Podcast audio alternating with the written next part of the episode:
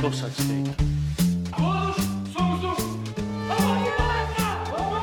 O melhor é ser campeão.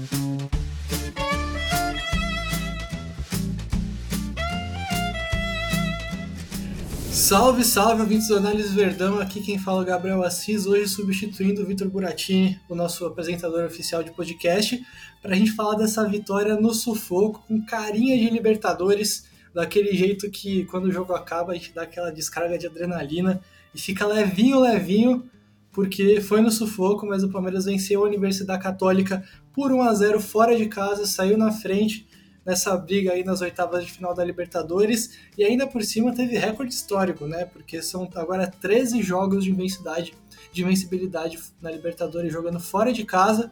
A última derrota do Palmeiras foi em 2019 contra o São Lourenço no dia 2 de abril. Então já vão aí dois anos e três meses que o Palmeiras não perde fora de casa na Libertadores. Recorde histórico da competição. O Palmeiras cada vez mais vem aumentando suas marcas internacionais e se tornando um clube cada vez mais global.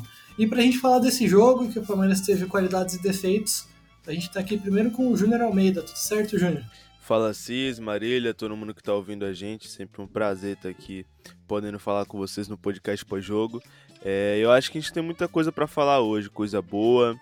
É, tivemos alguns destaques individuais que acabaram sobressaindo do resto. Acho que no, no geral foi uma partida um pouco complicada para o Palmeiras, mas a gente sofreu alguns sustos. O Everton fez uma boa defesa, o, o Zé Rafael tirou em cima da linha, mas eu acho que não tinha como ser muito diferente disso mesmo. Afinal, Libertadores.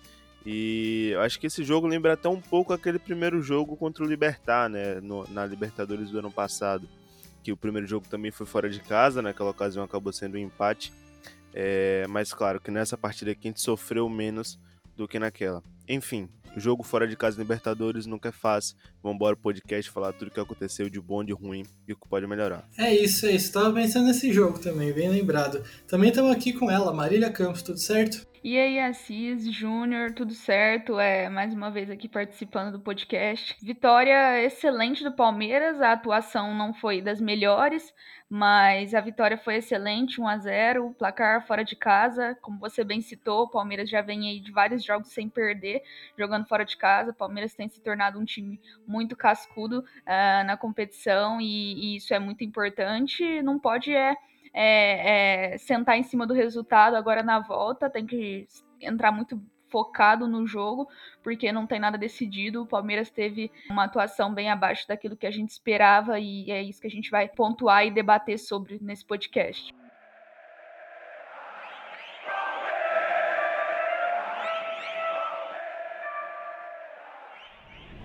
Pois é, então vamos começar sobre isso, né, dessa atuação um pouco abaixo, principalmente no primeiro tempo, né? Que o Palmeiras tomou uns sustos aí, como você bem falou, teve o Zé Rafael salvando em cima da linha, bola na trave, algumas chances de gol da Católica. Aconteceu muito do que a gente alertou tanto em vídeos e live pré-jogo, que a Católica triangula muito pelo lado e joga muita bola na área, tem o centroavantão lá, o Zampedri, que é o principal jogador deles, e o Palmeiras sofreu um pouquinho para marcar esse lado do campo, né? Eu queria Queria que você explicasse um pouco como que você viu esse sofrimento do Palmeiras no primeiro tempo, é, Palmeiras marcando com duas linhas de quatro, se isso tem a ver ou se, enfim, quais foram as razões para o Palmeiras não ter sido o time seguro defensivamente que foi em outros momentos. Eu acho que o ponto principal para que a gente tivesse essa sensação de maior insegurança foi a questão pelo lado esquerdo. O Universidade Católica tinha pela direita deles, né, que é a nossa esquerda, o Tapia, que foi um dos principais jogadores no primeiro tempo. Ele travou um bom duelo ali com o Vinha, né, no um contra um. O Vinha ganhou algumas, ele ganhou outras. Mas principalmente porque para mim o Breno Lopes não estava recompondo como ele deveria, então o Vinha muitas vezes estava ficando em dois contra um, em situações de dois contra um. E aí quando o Tapia, o jogador do lado direito da Universidade Católica, não conseguia explorar a profundidade, né, ir para ir a linha de fundo em direção ao cruzamento, normalmente essa bola encaixava no meio e aí eles podiam rodar para outro lado, ou enfim, era o centro sempre é o local mais perigoso do campo. Então eu acho que tinha essa arma pela direita, principalmente com o Tapia, e quando ele não venceu Vinha e tentava ir para a linha de fundo, ele acionava algum homem do meio da, da Católica. principalmente no primeiro tempo, o Danilo teve dificuldade ali para fazer essa marcação. Eu gostei do Zé, para ser sincero. Acho que ele fez uma boa partida, principalmente defensivamente. Mas me atendo só ao primeiro tempo, acho que ele conseguiu render bem por ali mas eu vi o Danilo com um pouco de dificuldade para conseguir marcar os jogadores do meio-campo da Universidade Católica, principalmente porque o Palmeiras não fez superioridade numérica no centro do campo, né? Eu acho que assim, também isso é um problema que começa desde a desde o Palmeiras propriamente não criar como poderia. Eu acho que o Palmeiras poderia ter usado muito mais as, as entrelinhas do, da Universidade Católica, eles deram espaço mas eu vi ali um probleminha na saída de jogo que acabou complicando e criando um efeito bola de neve, mas que a gente pode falar mais para frente também. Bom, concordo demais com o Júnior. Eu achei que sobretudo no primeiro tempo, faltou um pouco mais de intensidade para o Palmeiras. Pareceu que o time demorou demais para entrar em campo, para se ambientar e, e, parecia lento o time, né? Não conseguia exercer tanto, tanta pressão uh, na bola e com isso a Católica acabava tendo mais facilidade para trocar passes, inclusive próximo da área. E o time acabou tendo mais dificuldade também na marcação. É, como bem pontuou o Júnior, eu gostei também da, da partida do Zé Rafael, falando agora mais individualmente. É, conseguiu ajudar, ajudar muito bem na marcação é, e ajudou nos poucos momentos ofensivos que o Palmeiras teve. Ele conseguiu contribuir muito. A gente é um jogador que a gente critica bastante, mas que hoje fez uma boa partida e acho que tem que ser pontuado, mas o Palmeiras no primeiro tempo realmente foi um time que, é, diferente daquilo que a gente imaginava, parecia um time que demorou demais é, entrar em campo e se ambientar, e por isso teve, teve tanta dificuldade, né? É, sobretudo pelos lados, um lugar onde a Católica tem, uh, tem, tem costume de fazer triangulações e pelos lados e é por onde saem bastante as jogadas. O Palmeiras teve mais dificuldade para marcar nesse setor. E é legal que você tenha falado dessa intensidade, né? Porque, enfim, no fim das contas é tudo uma somatória de fatores. As respostas de vocês se complementam, né? O Palmeiras não teve superioridade numérica no centro do campo, e aí talvez por essa linha de quatro mesmo, que às vezes os volantes do Palmeiras ficavam contra três da Católica, que jogava com, com uma trinca de meio campo e, e, do lado do Palmeiras o Scarpa seria esse terceiro jogador de meio campo, mas ele não é dos mais combativos, nem dos que mais tem intensidade na marcação, ocupam espaço e tudo mais, então talvez o Palmeiras tenha, tenha sofrido um pouco por isso, né, e querendo ou não a linha de quatro é, sempre dá uma sempre dá uma dificuldade maior para lidar com a largura do campo, tem que ter mais intensidade para balançar de um lado para o outro, e o Palmeiras não teve tanta e talvez tenha a ver com a viagem, com o calendário, jogadores com uma sequência muito grande, a gente fala disso daqui a pouco. E, e assim, Júnior, eu não sei se você vai concordar, mas o, o, segundo tempo o negócio deu uma virada, né? O negócio deu uma virada porque é, a Palmeiras ainda foi sufocado, a Católica teve uma outra chance, mas não foi da mesma maneira. Talvez tenha sido um jogo um pouquinho menos corrido para o Palmeiras e um jogo é, com um pouquinho menos de chance para a Católica também. E o Palmeiras com espaço para contra-atacar e esse espaço não foi tão bem aproveitado, o Palmeiras não teve tanta chance e, e essa entrelinha que você falou continuou sem ser aproveitada, né? É, então, continuou sem ser aproveitada é, a Católica criou menos, é verdade, no segundo tempo, mas só para não perder a linha de raciocínio, acabei não, não explicando, né? Você puxou o assunto do. Acho que foi do Scarpa que você citou. Acho que a escalação com Scarpa e com Veiga tem muito a ver com essa questão que eu mencionei da falta de superioridade numérica no meio-campo, né? Então a gente ficava ali com o Zé Rafael e o Danilo, só que o Católica conseguia chegar com mais jogadores, porque a gente do meio para frente tinha o Scarpa e o Veiga que pouco ajudam na na, marcação naquele setor. Se a gente for lembrar, a gente jogou contra com, com Scarpa e Veiga. É, a maior parte dos jogos que a gente jogou assim foi, foram contra times que se defendiam mais do que propriamente tinham como intenção propor jogo com, contra o Palmeiras. E aí, quando a gente pegou uma Católica que quis é, ter mais a bola para propor o jogo, quis é, tomar mais a iniciativa da partida, a gente acabou tendo um déficit ali de, de, de, marcação, justamente porque o Veiga não recompõe como deveria, né? E o Scarpa também não recompõe como deveria. Talvez até seja uma coisa que não incomode o Abel tanto, porque se eles recompõem, eles vão se desgastar mais e muitas vezes podem não estar onde precisam estar para poder iniciar o contra-ataque, para poder receber a bola, enfim.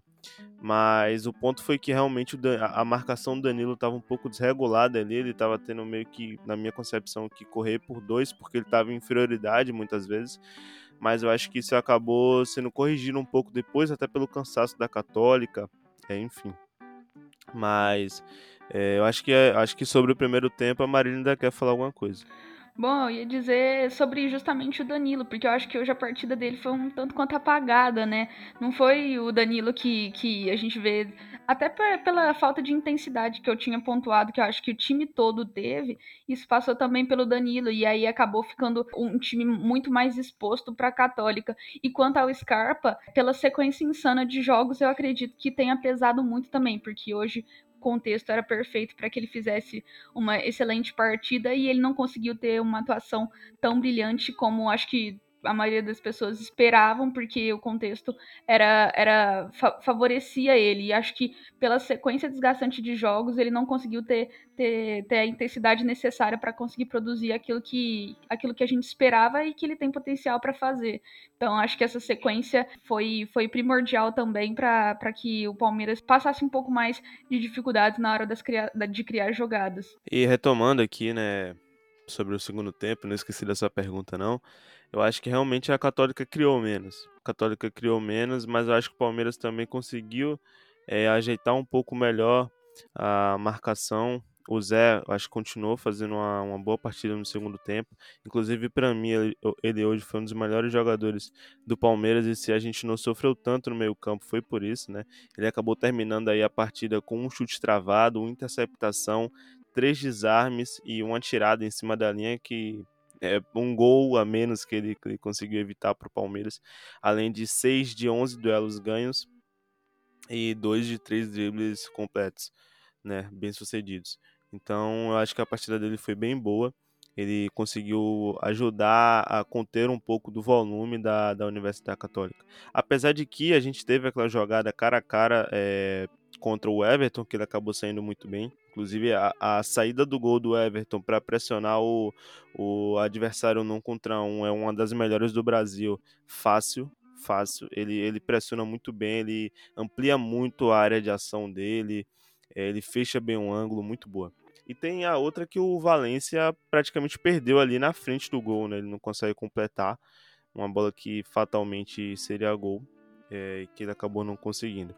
Apesar disso, eu acho que a gente fez um segundo tempo melhor e não acho que o Palmeiras mereceu fazer mais um gol no, no segundo tempo. E assim, é discutível até se o Palmeiras mereceu, realmente criou para fazer um gol no primeiro tempo, mas jogos fora de casa, principalmente em eliminatórias, acho que o mais importante, de fato, é você levar vantagem para casa.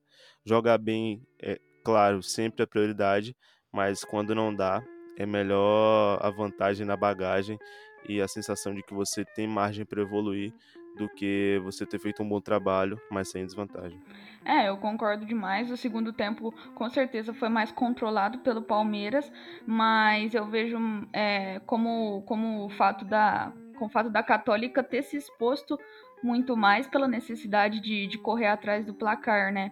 E, e o Palmeiras, assim, cri conseguiu criar mais, mas sofreu também finalizações muito perigosas e fomos salvos pelo, pelo Everton, né? E como o Júnior bem pontuou, o Palmeiras pouco criou para fazer até um gol, quem dirá um segundo no segundo tempo, onde teve mais espaço e poderia ter contra-atacado uma arma que o Palmeiras tem utilizado muito, que é muito forte desse time.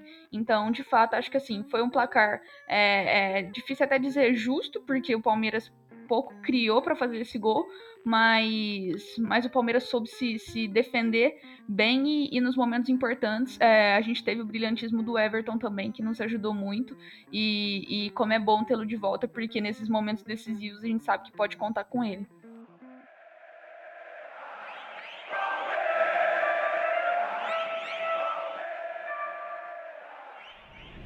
E ainda, já que, já que vocês estão falando da, como o Palmeiras talvez não tenha nem merecido fazer um gol, o Palmeiras realmente teve dificuldade para criar, né? O segundo tempo foi um pouquinho mais em contra-ataque mesmo, mas no primeiro tempo o Palmeiras teve, teve mais, mais bola no pé e um pouquinho menos de espaço.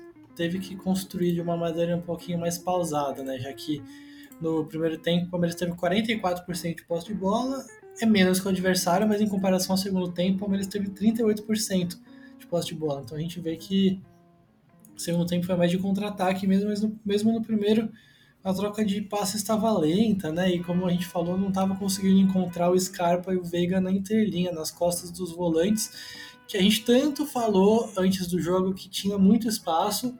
Esse espaço continua existindo, mas ele não foi aproveitado, né? O que você acha que aconteceu, Júnior? Então, eu até dei uma palhinha disso no, no início da, do podcast, né? Eu acho que o Palmeiras teve uma dificuldade na saída de bola.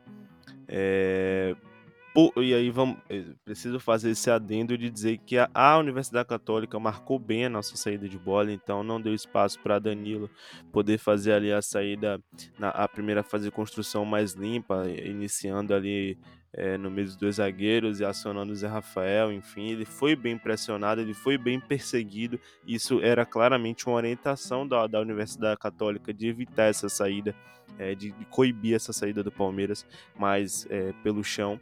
E aí, qual foi a, a, a alternativa que o, o, Palmeiras de Abel encontra? É, claro, uma alternativa já treinada, né? Que é a bola longa, um jogo mais direto no Davidson. Só que diferente do jogo contra o Santos, que a gente teve um Davidson que recebeu muito bem né, as, as bolas diretas, as bolas mais longas nele, e aí conseguia fazer a recepção e iniciar a construção no ataque do Palmeiras. Hoje a gente viu um Davidson um pouco mais abaixo nesse quesito, um Davidson que errava alguns, algumas ações, gestos técnicos, né? É, então, isso acabou complicando essa estratégia de você conseguir lançar essa bola no Davidson, reter lá na frente e iniciar a construção. É, senti também o, o, o time, é, acho que talvez pelos erros do Davidson, que não ajudaram muito para que a jogada pudesse se concretizar, mas talvez fal tivesse faltado uma aproximação maior do, do ou do Scarpa nele.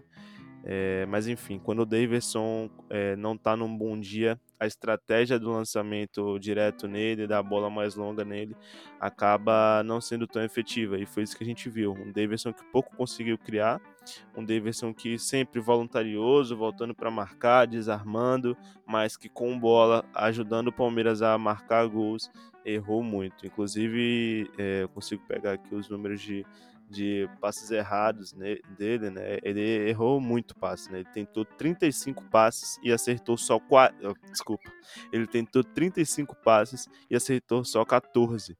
Então, um aproveitamento aí de 40%, que realmente é muito baixo. Agora, em duelo aéreo, é, ele ganhou 9 de 10, mas a grande questão é: a pergunta é é, de que modo esses duelos aéreos geraram vantagem para o Palmeiras. E no jogo de hoje pouco geraram. É, de fato, eu acho que a, a questão do Palmeiras é, não ter conseguido aproveitar tão bem a entrelinha passa muito por isso que o, que o Júnior falou, da, da questão da, da, saída de bola. O Palmeiras teve dificuldade, é, apesar da Católica ter marcado muito bem e ter seus méritos, e isso passa muito é, pela pelos jogadores que jogaram na zaga, né? Porque a gente, é, falando individualmente de um jogador que até não jogou hoje, o Luan, que tem uma saída de bola muito boa, inclusive com as bolas longas, e o Kusevich já tem uma outra característica, depois a gente pode falar é, mais especificamente da dupla de zaga, mas eu acho que passa muito por isso também, e aí o Palmeiras se viu refém de ficar rifando essa bola lá para frente, numa característica que uh, o time tem, né, do, do goleiro colocar essa bola como o Júnior bem falou, para o Daverson. O Everton tentou eh, colocar essa bola para o Daverson, que hoje não teve realmente uma, uma, uma excelente atuação. É, acabou atrapalhando até em alguns momentos nos contra-ataques, porque uh, por gestos técnicos mesmo não conseguia dar seguimento na jogada e acabava, a, acabava prejudicando o time nesse aspecto. E aí eu acho que, que tudo isso culminou para um, um Palmeiras que não conseguiu exercer aquilo que a gente esperava, de, de ser um time que, que de fato aproveitou o, aquilo que o time da Católica tinha como, como fragilidade, que a gente tinha como nossa como nossa melhor arma e acho que tudo isso é, é tudo uma sequência, né? A começar, claro, pela saída de bola, que como a gente citou, uh, a Católica conseguiu pressionar muito bem e o Palmeiras não teve tanta efetividade nesse quesito. Pois é, pois é. Acho que esse papo de calendário e não sei, um frio desgraçado. O Abel também já reclamou do gramado na, na coletiva, um gramado que estava segurando a bola.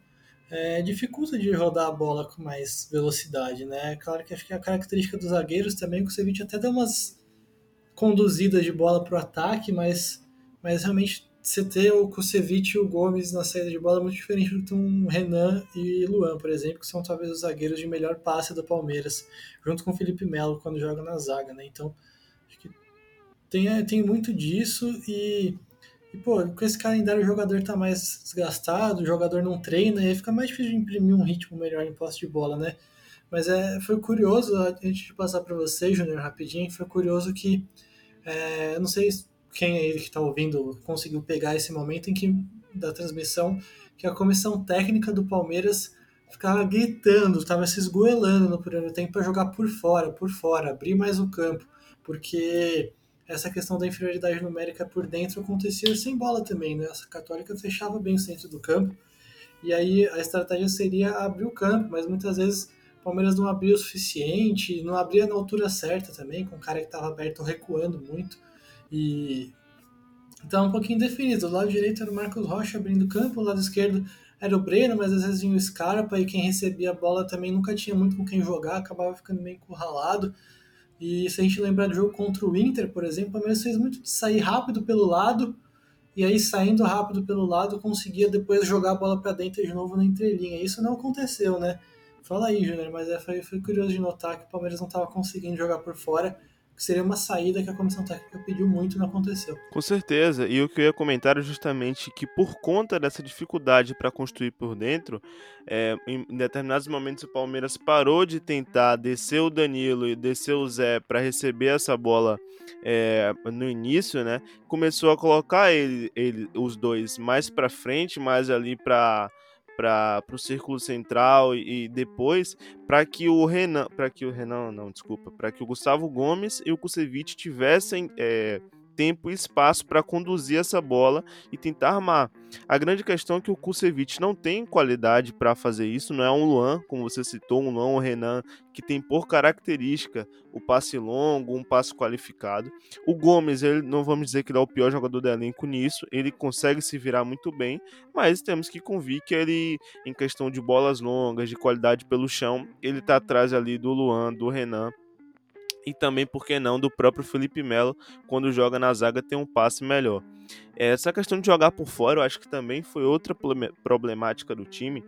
E assim, eu acho que eu tenho a impressão que quando a gente joga com Scarpa e com Veiga, se determinados movimentos não acontecem para que a gente possa potencializar os dois, e aí assim, eu acho que não é mistério para ninguém que o Scarpa, por exemplo, fez uma partida abaixo, mais apagada hoje. O Veiga, apesar do gol, na minha opinião, também no, no geral, fez uma partida mais apagada. A gente precisaria de um jogador é, mais driblador, que conseguisse romper mais linha, conseguisse ir para cima do adversário, porque estava faltando realmente essa aproximação para que a gente pudesse fazer as triangulações. E aí, na falta de aproximação, na falta de opção de passe, na falta de apoio, quando você tem um drible, você tem uma ruptura dessa linha, isso pode te ajudar muito. E a prova disso é que o Wesley entrou e para mim entrou bem. Wesley entrou bem desde o primeiro toque na bola, quando ele dá aquele drible lindo no, no defensor e é derrubado. Inclusive, a gente estava falando aqui das transições que o Palmeiras muitas vezes não aproveitou. Se o Wesley capricha um pouquinho mais, tem uma transição que ele carrega que poderia ter sido gol. Eu não lembro quem era ao certo a opção de passe dele. Hum, acho que já estava dentro da grande área ou estava próximo da grande área. Se vocês, me, me, se vocês se lembrarem, fiquem à vontade. Mas se ele capricha um pouco mais ali, a gente poderia ter feito um gol naquela jogada. Então, o, o, Abel, eu acho também assim, que ele sente isso e é por isso que ele coloca o Wesley e coloca o Dudu. E o Wesley, para mim, entrou bem, apesar de ter aquela crítica, né? O Wesley parece que toda partida toma cartão amarelo, porque se o lateral não é para ele, ele reclama, se faz a falta, ele reclama, e aí faz faltas necessárias. Eu acho que ele precisa melhorar isso para poder é, render o que a gente espera dele no Palmeiras, para não correr risco de ficar suspenso, enfim. E o Dudu, cara, como a gente já falou em diversas lives, acredito que em podcast também, tem que dar um tempo pro Dudu, pro físico dele, porque claramente ele entrou hoje muito abaixo do ritmo dos outros. Tem muito tempo sem jogar e quando tava jogando, tava em futebol alternativo que demanda menos. Então tem que ter calma, sem pressa, porque hoje é um bom exemplo de que o Dudu ainda não tá no na sintonia ideal para poder jogar os minutos que a torcida quer. É, eu acho que, que como o Júnior citou, o Wesley entrou muito bem. É, o Breno Lopes, que foi quem começou o jogo, é, também por ter jogado ali num primeiro tempo que o time como um todo não foi muito bem, acabou ficando também muito apagado. E quando o Wesley entrou, de fato, deu um, deu um gás muito maior pro, pro time, conseguiu render mais. E quanto ao lance que, que o Júnior tinha citado, eu, eu lembro bem, mas eu acho que era o Vinha que estava passando pelo, pelo lado esquerdo, que estava subindo para conseguir ajudar o time uh, na, fase, na fase ofensiva. E, e faltou mesmo assim o Palmeiras acertar mais esses gestos técnicos, esse último passe, para conseguir uma, uma boa transição, né? Como a gente falou, o Daverson teve algumas oportunidades e acabava não conseguindo concluir bem os lances, né? Carregar a bola ou dar um passe é, para um companheiro melhor posicionado para dar seguimento na jogada, e acho que isso atrapalhou bastante. E, e o Rony, acredito que hoje tenha feito muita falta, porque é, o Abel conta muito com ele, ainda que tenha essa questão da, da hora dele na, na Libertadores, mais do que isso, ele seria um jogador muito importante, uma opção de velocidade para fazer essa transição, jogar pelo lado, enfim, poderia ser usado de, de diferentes maneiras e acho que também fez, fez muita falta, mas apesar disso, o Palmeiras Palmeiras conseguiu é, segurar bem o jogo e, e claro, poderia ter, ter feito muito mais, como a gente falou. Tinha uma expectativa que o Palmeiras pudesse deixar a partida muito mais encaminhada do que apenas 1 a 0 E, na verdade, o Palmeiras fez uma partida até abaixo do, do, do que poderia produzir para apenas um gol, né? Um gol que acabou sendo, sendo de pênalti e uma jogada que nem foi tão trabalhada assim, depois o Palmeiras nem teve tantas grandes chances. Então, de fato, o Palmeiras poderia ter produzido muito mais do que apenas para 1 a 0 e acredito que isso tenha um, um, um, tanto de frustração, porque o time poderia ter decidido muito mais essa classificação. Mas, mas é isso, o time teve essa, essa, essa dificuldade que a gente apontou e poderia ter produzido muito mais. É, e é legal que você falou, falou isso do Wesley entrar bem, porque ele entrou bem com bola, realmente, questão de drible, de arrancada, deu mais, muito mais é, saída ofensiva para o Palmeiras do que o Breno Lopes. É, e é legal também que ele tem entrado e dado conta na recomposição, que é um dos defeitos aí do Wesley, que ele tem uma certa dificuldade, às vezes, dá uma largada na marcação. E o Breno Lopes joga no lugar do Wesley muito por conta disso também, até porque o Breno Lopes muitas vezes ele volta para compor linha de 5, coisa que o Wesley nem sonha em fazer.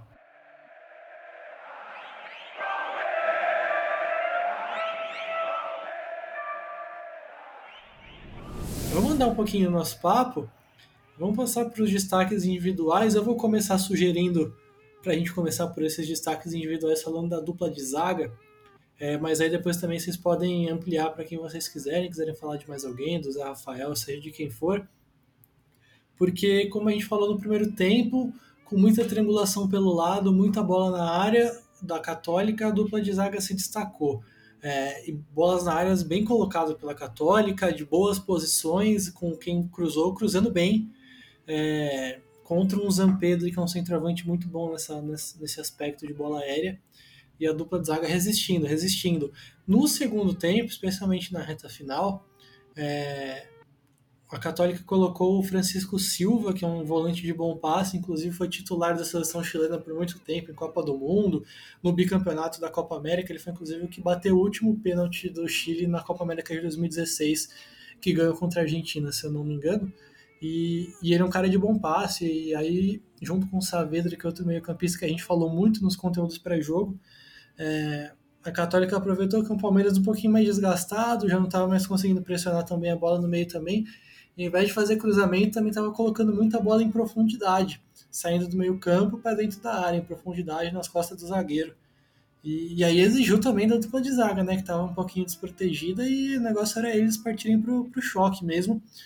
E resistiram muito bem, né? Que então fica aqui a sugestão de começar falando deles que foram bem. É, e os destaques individuais de vocês também, os que vocês tiverem para falar. Realmente, realmente, Assis, foram bem. É, o Kusevich, como a gente tem a crítica, né? O Kusevich é lento, é mais lento do que os outros jogadores da posição. E com bola ele deixa a desejar. É, mas hoje eu acho que no aspecto defensivo, ele e o Gomes principalmente conseguiram suprir bem. essa necessidade de defender a área, enfim. E assim, pegando um pouco os números, né, os números de ambos, é, os dois terminam a partida com números bem positivos. O Kusevich conseguiu terminar com sete cortes, um chute travado, duas interceptações é, sofreu um drible, né? Que foi aquela caneta que ele sofre. Eu acho que foi do Valência que dá uma caneta nele ali, um pouco depois da. da foi da grande área, se eu não me engano. É, mas enfim, mesmo assim, é, ele conseguiu fazer uma boa partida no aspecto defensivo. E quanto ao Gomes, cara, o Gomes é chovendo molhado, né? O Gomes é absoluto, é o, talvez o melhor zagueiro aí da América Latina. Terminou a partida com 12 cortes, fez quase o dobro que o Kusevich sozinho. Um chute travado, uma interceptação, dois desarmes, nenhum drible sofrido, dois de três duelos no chão, no chão ganhos e três de quatro duelos zeros ganhos. É realmente um monstro da defesa, é incrível como defende bem a área. E assim, eu acho sinceramente, e aí podem até falar que eu tô falando besteira ou não, mas eu acho que o Abel colocou o Kusevich hoje por ele conhecer a Católica, cara, sinceramente, porque assim, no aspecto técnico, não vou dizer que o Kusevich fez uma má partida, mas é que você, se você for analisar, não tem muito sentido o Kusevich estar tá aí, porque o Kusevich não foi titular em nenhum dos últimos jogos. O Renan, quando estava à disposição, sempre era o Renan e o Gomes na Libertadores, é, onde a gente tinha competição. O Kusevich, quando jogou da última vez, inclusive fez o pênalti contra o Internacional. Então, botar o Kusevich hoje titular é, na estreia das oitavas não tinha muito, sim, sentido cronologicamente falando, né? Mas aí talvez o Abel tenha apostado pelo fato do Kusevich ter jogado na Universidade Católica, é, conhecer o estádio, enfim, conhecer alguns jogadores de lá. Eu acho que ele pode ter apostado nessa questão mesmo. Mas enfim, o, o importante é que ele conseguiu ir bem, conseguiu suprir o Palmeiras é, sofreu menos do que poderia, graças à boa atuação dos dois. E para completar, eu acho que o, outro cara que eu queria falar, que fez uma boa atuação, e não só nesse jogo, mas nos outros jogos, ele já vem melhorando. Ele tem segurado menos a bola, tem continuado bem defensivamente, desarmando, interceptando. É claro que não é um primor de jogador e está abaixo de outros da posição, mas quando um jogador vai bem, tem que ser exaltado, tem que ser comentado, que é o Zé Rafael. Para mim, talvez tenha sido o melhor em campo hoje e também foi bem nas últimas partidas. Eu acho que ele tem conseguido aí recuperar ou estar perto de um nível que ele já apresentou aqui e que quando ele apresentou esse nível sempre foi muito bem-vindo, sempre agregou a equipe. Então, o trem, né, como alguns gostam de chamar, foi muito bem hoje. Dupla de zaga, vou começar falando do Gomes e do Kusevich foram, foram bem, conseguiram ter segurança, uh, apesar de ser uma dupla pouco né, entrosada, jogaram poucos jogos juntos, é, foi importante que, que foi uma dupla segura apesar disso. É, foi um tanto quanto estranho, acredito que muita gente se surpreendeu quando viu o Kusevich titular, apesar dele conhecer o time e tudo mais, eu não, não esperava que, que ele fosse ser, ser titular nessa partida, não, apenas por conhecer o time, estar ambientado ao estádio, aos jogadores adversários. Mas que bom que, que bom que deu certo, foi uma boa atuação. É, como o Júnior pontuou, eu também acho que o Zé Rafael fez uma boa partida. É, era um jogador que vinha sendo muito criticado, mas está sendo muito importante para o time, está com confiança, está jogando bem e está conseguindo exercer seu papel em campo, está se esforçado, está é, conseguindo auxiliar muito na marcação uh, e tem sido um jogador muito importante para o Palmeiras. Uh, outro jogador que acho que vale a pena pontuar, mas é também chovendo molhado, é o Everton, que, né, que foi hoje foi decisivo para o Palmeiras, porque pelo menos umas três bolas ali que era lance claríssimo de gol, ele conseguiu defender e faz toda a diferença. Então, com certeza o Everton merece entrar como destaque individual. Muito bem lembrado, e às vezes é que a gente está tão acostumado já ao Everton ser o que é que às vezes acaba que a gente esquece de exaltar. Bem lembrado, Marília. O Everton foi muitíssimo bem hoje.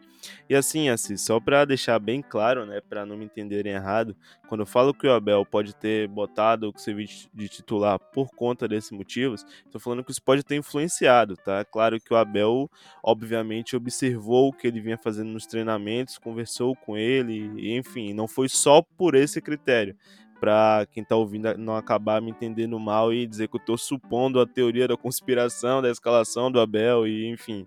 É, é lógico que ele não levaria em conta só isso, né? Mas é curioso mesmo isso da, da escalação do Kusevich. Infelizmente o Abel foi perguntado sobre isso na, na coletiva. Infelizmente, pelo menos eu tô lendo aqui a transcrição do Murilo Dias, porque, claro, não deu pra gente assistir ainda a coletiva que a gente tá aqui no podcast. Mas pelo menos pela transcrição da coletiva do Murilo Dias, não, não, a resposta dele foi meio frustrante. Eu queria saber por que, que, por que, que ele escolheu o Kusevich, né? Ele só falou que desde que cheguei sempre disse que não há titulares. Os 11 que entram jogam por eles, pelos que estão no banco e pelos que trabalham no CT e pelos verdadeiros torcedores. O titular é a equipe, a estrela é a equipe, todos somos um.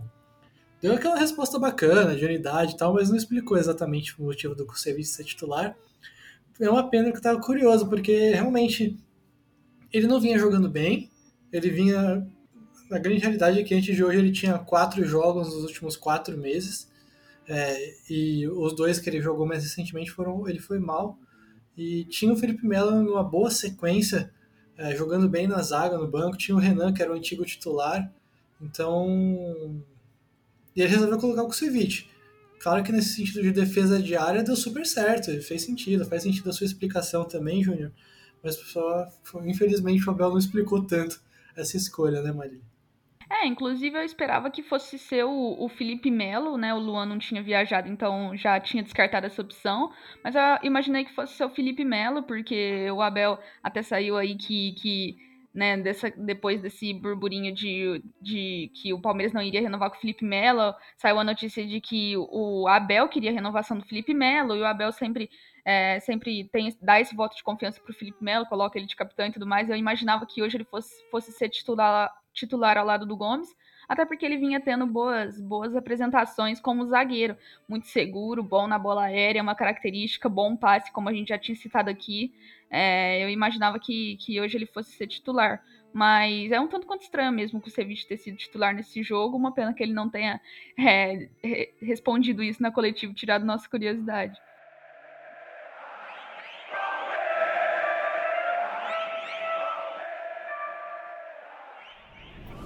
mas enfim, deu certo e realmente rodar o elenco faz parte, né? Mesmo que tenha sido uma escolha surpreendente hoje, ainda mais pelo tamanho do jogo. Vamos agora fazer um, um exercício aqui que faz tempo que a gente não faz em podcast, que é de prever o próximo jogo, né? Porque é domingo às quatro da tarde, o Palmeiras enfrenta o Atlético Goianiense fora de casa e, e é aquele jogo no meio do confronto de, de Libertadores, né? Então sempre fica aquela questão poupar ou não poupar, então fica aí a querendo saber de vocês, o que vocês acham que deve poupar, que não deve, e aí eu vou cumprir a promessa que eu fiz no começo do podcast para falar sobre a sequência forte dos jogadores, né? Porque o principal deles é o Scarpa, cara. O Scarpa, é, se eu tivesse que palpitar, seria, vai ser o primeiro a ser poupado, porque ele está numa sequência de 13 jogos, quarta e domingo seguidos, sem ser poupado, desde o jogo de ida contra o CRB há 40 dias que o Scarpa joga todo jogo, não é poupado. Então é. Acho que ele é uma peça quase certa aí de ser poupado. É, o Vinha está numa sequência de oito jogos, contando a Copa América, porque ele foi titular em todos os jogos do Uruguai na Copa América e voltou, e desde que ele voltou, jogou todos os jogos também. São aí oito jogos, coisa de, de quarta e domingo, quarta e domingo jogando sem parar. Aí depois dá uma amenizada, né? Tem o Danilo que tá a seis jogos seguidos, voltando de lesão, né? Então uma sequência bem surpreendente para quem teve uma lesão muscular há um mês. Aí depois também tem Vinha, Daverson e Veiga, Zé Rafael, Daverson e Veiga, melhor dizendo, cinco jogos seguidos também sem, sem respiro. Então o que vocês acham aí? Se o Palmeiras deve poupar ou, ou o jogo contra o Atlético tem a mesma importância que teve o jogo de hoje e que tem o da quarta que vem? Pô, bicho, é, os números do Scarpa são impressionantes, né? 13 jogos sem parar é bastante coisa. É óbvio, vai ter gente que talvez não entenda, né? O jogador recebe para isso, é pago para isso. Mas, cara, você tá falando de sequência de quarta e domingo no melhor cenário, né, Assis? Porque tem, tá tendo dia que o Palmeiras tá tendo dois dias praticamente entre um jogo e outro. Então, às vezes nem quarta e domingo é, é, é menos que isso para descansar. E assim, vamos lembrar que o Abel já queria poupar o Scarpa, no jogo contra o Inter, acabou não. Já, já queria assim, né? já tinha ideia, já tinha cogitado, acabou não poupando. E a gente viu que naquele jogo, se eu não me engano, o Scarpa não rendeu como poderia render, enfim. E hoje foi um jogo também que ele acabou sendo, saindo, se saindo apagado. Então acho que, de fato, para esse jogo contra o Atlético Goianiense, o Scarpa precisa descansar, principalmente porque você falou que ele tá jogando desde o jogo contra o CRB, e desde o jogo contra o CRB, cara, eu acho que ele, se eu não me engano, ele iniciou esse jogo e jogou até o final, até o último minuto. Então é, é realmente uma sequência muito complicada. Para o meio de semana eu pouparia o Gustavo Scarpa, né? Eu tentaria dar uma, uma também para o Veiga, eu acho que o Veiga, não sei se você chegou a citar, mas talvez o Veiga não esteja na sequência ininterrupta, né, de jogos seguidos. Mas é outro jogador que está sempre jogando constantemente, então acredito que os, os números dele de jogos é, em, em, um curto período também deve estar tá alto. Então o Veiga, é, eu acho que é um jogo para você colocar o Kusevich para jogar, aproveitar que ele foi, foi bem nessa partida, colocar ele para rodar, para ganhar mais ritmo de jogo. Eu acho que assim, quem tá, e aí o Abel sabe mais que todo mundo lá, junto com, com, junto com o Departamento de Ciência e Saúde, é, quem tá desgastado, próximo de desgaste precisando descansar, esse é o jogo, cara. A gente tem time para poder competir contra o Atlético Goianiense sem precisar de algumas peças. Então é esse o jogo para colocar, deixar descansando o, o Scarpa, o Veiga e quem mais estiver nesse sentido aí de desgaste é, para poder jogar a volta. Porque 1 a 0 é, fora de casa é bom, mas principalmente agora onde a Comebol não valida, não, não tem mais a regra do gol fora de casa, é uma vantagem pequena. É, esse tópico de poupar ou não é um tanto quanto delicado, porque é, a gente, é, nós somos líderes do Brasileirão, ninguém quer abrir mão de diminuir um pouco a competitividade no Campeonato Brasileiro para deixar para Libertadores, mas eu não vejo outra opção. Se a gente quiser de fato passar de fase, eu acho que é uma necessidade. É, jogadores estão muito desgastados, vem de uma sequência muito absurda, como vocês tinham falado, principalmente do Scarpa. É, e aí acho que é válido ter essa pausa, ah, assim como o Veiga. A questão é que, que alguns jogadores, se a gente, por exemplo, tirar o Scarpa e o Veiga, é, a gente também não tem tantas opções no banco, né? A gente tem o Lucas Lima, teria que adiantar algum jogador, talvez colocar algum dos nossos volantes, dos meninos da, da base, um pouco mais, mais à frente, jogando como meio-campistas. Enfim, mas eu vejo como uma necessidade sim para upar contra o Atlético Goianiense, porque, como o próprio Júnior citou, 1 a 0 é excelente, é um placar excelente, mas não tem nada decidido. O Palmeiras vai precisar ser ainda muito intenso no jogo da volta, jogando em casa, vai precisar é, ser muito competitivo, porque uh, a Católica vai vir para cima, vai, vai atacar muito, o Palmeiras vai precisar também ter peças para contra-golpear e tentar matar a partida, ser, ser, ser bem direto e, e, a gente não pode per perder muitas chances. Enfim, é uma partida que, que vale muito, é uma é, oitavas de final de, de Libertadores e a gente precisa ter, ter nosso, nosso rendimento, precisamos ser, ser muito competitivos nesse jogo, então eu não vejo outra opção a não ser poupar contra o Atlético Goianiense, ainda que isso diminua um pouco a nossa competitividade no Campeonato Brasileiro. É, né? Por, por sorte, assim, é, muitos lesionados voltaram, então tem aí o William, o Wesley, uh, Danilo Barbosa, Felipe Melo, Renan, vários jogadores que, que hoje não, não começaram de titular e que podem entrar e manter o nível tranquilamente, né? É, e só aqui uma rápida observação também, né? É, é bom estar com um time fresco, porque a gente viu hoje, né, com o time sem estar tão intenso fisicamente, como a falta de pressão na bola e a dificuldade de lidar com a marcação dos lados do campo como, como isso dificulta o jogo do Palmeiras e, e é importante o Palmeiras estar com o time fresco para lidar melhor com isso no próximo jogo e não, e não sofrer tanto, porque a gente, com o CRB, a gente aprendeu muito bem que, que 1 a 0 fora de casa não garante absolutamente nada, né? E só fazer uma correção bem breve, que ainda a regra de gol fora de casa ainda está valendo na Libertadores, é só que como mudou na Champions League, provavelmente em pouquíssimo tempo a Libertadores vai acatar também. É, e também outra coisa foi que é, a gente viu que a Católica não, não, a gente pode esperar uma Católica tão intensa quanto no Allianz Parque, porque para quem não lembra, a gente, é, para quem não lembra, para quem não viu, hoje à tarde a Católica teve um baita apoio da torcida, foram no hotel, foram na concentração, deram o maior gás. E eles não têm a menor responsabilidade também, né? Então eles vão jogar com tudo e aquele desempenho ruim do campeonato chileno, que a gente tanto falou antes do jogo, não vai aparecer porque eles têm, estão melhores fisicamente, porque estão com menos jogos. O campeonato chileno parou para a Copa América. E porque, enfim, eles têm toda a motivação da torcida e de não ter responsabilidade nenhuma. E isso vai dificultar então que o Palmeiras esteja, esteja bem fresco, né? E, e se alguém quer falar alguma coisa, o, o Júnior quer. Não, eu quero aproveitar que você me corrigiu, agradecer o, a correção sobre o gol fora de casa, é verdade. A notícia, na verdade, é que depois que a, a Champions decidiu tirar esse critério, a Comebol falou que ia analisar para tirar a partir do ano que vem. É, eu tinha na minha mente que já, já seria a partir dessa edição e por isso que eu falei. Mas que bom que você tá aí para corrigir, porque quem sabe faz ao vivo e não passa nem informação errada pro nosso ouvinte. ah, mas não dá outra, né, cara? O europeu, europeu fez, a gente copia rapidinho. É... E por sinal, sou totalmente a favor, tá? Totalmente a favor de tirar esse critério. Mas enfim.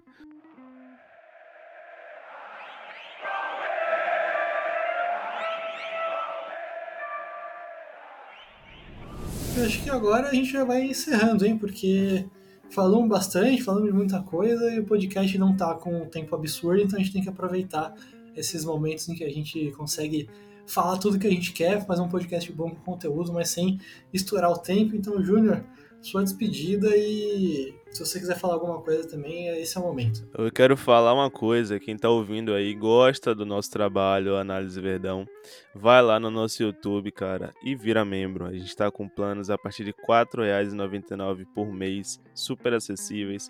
Dá uma olhada lá, a gente tem três tipos de plano, o porco de bronze, o porco de prata, o porco de ouro. Então se você tá ouvindo aqui o podcast, você curte nosso projeto, vai lá que você tá, vai ajudando, vai estar tá ajudando a gente demais. Inclusive tem um plano que é o plano plano de prata, que você vai ter direito aí a um grupo no WhatsApp com nossos integrantes para poder resenhar, falar de Palmeiras e tudo que vocês quiserem. Tá certo? Muito boa noite, obrigado aí ao Assis, à Marília. O Assis brilhantemente apresentou o podcast hoje.